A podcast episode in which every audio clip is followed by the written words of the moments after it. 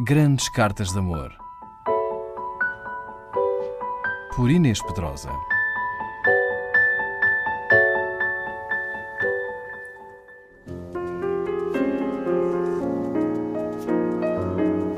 Quando começava a tornar-se um escritor de sucesso, depois de ter publicado A Mulher de 30 Anos, Balzac recebeu uma carta de uma desconhecida que se assinava simplesmente A Estrangeira.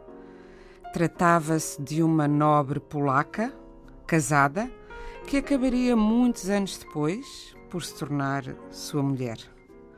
Aqui fica esta carta inicial da estrangeira que iniciou o romance com Balzac. Senhor, sendo estrangeira, não estranhe se utilizar expressões que lhe parecem pouco francesas, mas tinha de lhe escrever, pintar-lhe com o entusiasmo de que sou capaz os profundos sentimentos que as suas obras me fazem experimentar. A sua alma tem séculos, Senhor. A sua concepção filosófica parece ser o resultado de um longo estudo consumado pelo tempo. Mas, no entanto, garantiram-me que ainda é jovem. Gostava de conhecê-lo e, no entanto, creio que não é necessário. Um instinto da alma faz-me pressentir o seu ser. Imagino-o à minha maneira e acho que o reconheceria se me cruzasse consigo. O seu aspecto não deve deixar transparecer a sua fervorosa imaginação. Tem de se animar, tem de despertar em si o fogo sagrado do gênio, que então revelará a pessoa que é. E é aquilo que eu sinto, um ser superior no conhecimento do coração humano. Ao ler os seus livros, o meu coração exultou e leva a mulher à sua justa dignidade. O amor que ela sente é uma virtude celestial, uma emanação divina. Admiro em si esta admirável sensibilidade de alma que lhe faz adivinhá-la. Deve amar e ser. A união dos anjos deve ser a sua partilha. As suas almas devem ter felicidades desconhecidas. A estrangeira ama ambos e quer ser sua amiga. Ela também soube amar, mais nada. Oh, deve entender-me. A sua carreira é brilhante, polvilhada de flores suaves e perfumadas.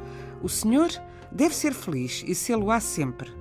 Logo que li os seus trabalhos, identifiquei-me consigo, com a sua genialidade.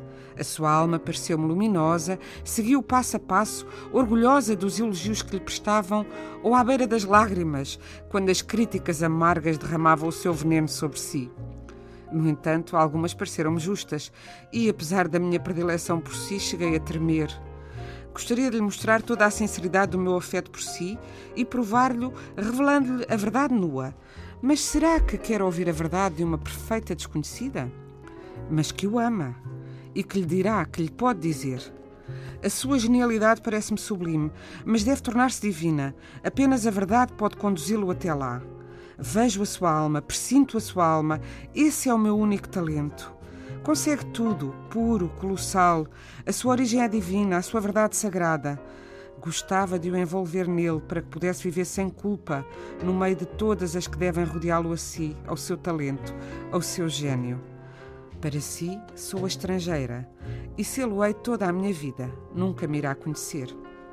Do meu lado, creio que presinto a sua alma com todas as suas emanações celestiais e que, sem dar conta, deixa transparecer nos seus textos sente o amor, retrata-o com a alma de um anjo.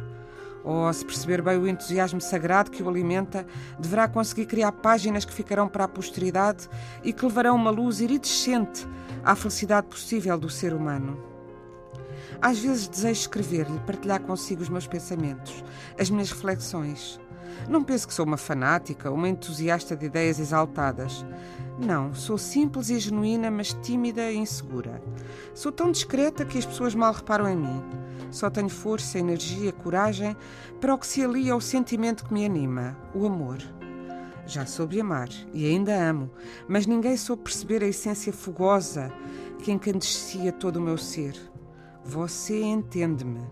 Sente como eu que apenas deveria amar uma vez, uma única vez e se não fosse entendida, então apodrecer e morrer. Ofereci o meu coração, a minha alma e estou sozinha. A minha vida terá sido um doloroso sonho de esperança traída e, no entanto, não quereria perder a recordação desse amor.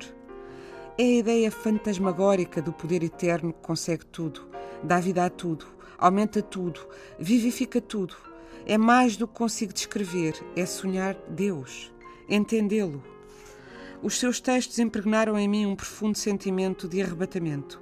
É um meteoro luminoso que deve dar movimento e vida a uma nova direção. Mas cuidado com as armadilhas. Estão à sua volta, sinto. Não tenho nem talento nem gênio, mas impulsiona-me um intenso sentido de verdade. Gostaria de ser um anjo de luz para o proteger de todos os erros. O fogo da sua inteligência incentiva-me.